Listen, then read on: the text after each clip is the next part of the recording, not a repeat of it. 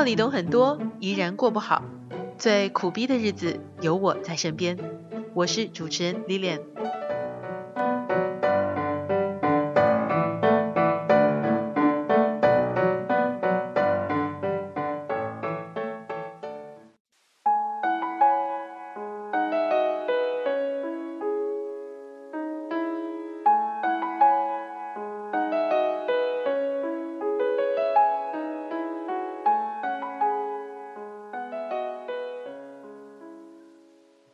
要做人，而不是做管理。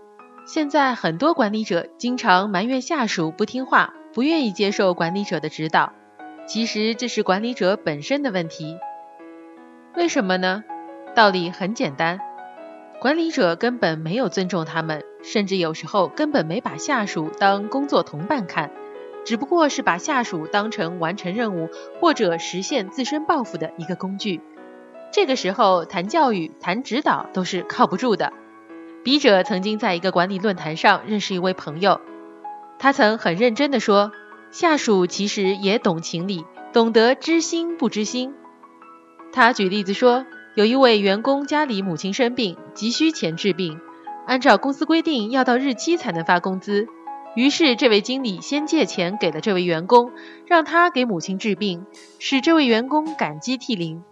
朋友说这番话的时候，感触也颇深。在他看来，要想管理好员工，先要付出自己的爱，学会做人，融入团队之中，成为其中的一员。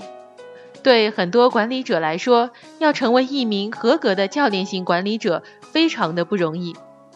那为什么这么说呢？因为我们的人性啊，有天然的缺陷，我们喜欢以自我为中心。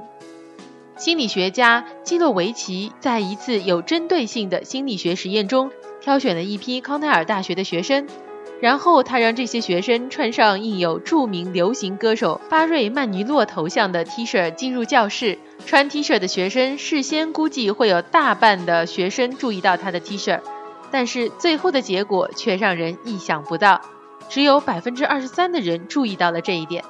我为什么要说这个？答案很简单。我们每个人都想成为关注的焦点，都希望得到别人的重视。基诺维奇的结论就是，我们每个人都会以自我为中心，觉得自己就是那个最重要的人。领导也好，干部也好，管理者也好，其本质都是需要调动下属积极性的人，而不是焦点。日本松下电器创始人松下幸之助有句话可以成为我们的座右铭。当员工人数为一百人时，我必须站在员工的最前面，身先士卒，发号施令；当员工增至一千人时，我必须站在员工的中间，恳求员工鼎力相助；当员工达到一万人时，我只要站在员工的后面，心存感激即可。如果员工增到五万到十万时，除了心存感激还不够，必须双手合十，以佛的虔诚之心来领导他们。想让你的团队更好吗？你可能要身先士卒，你可能要恳求员工，你可能要心存感激。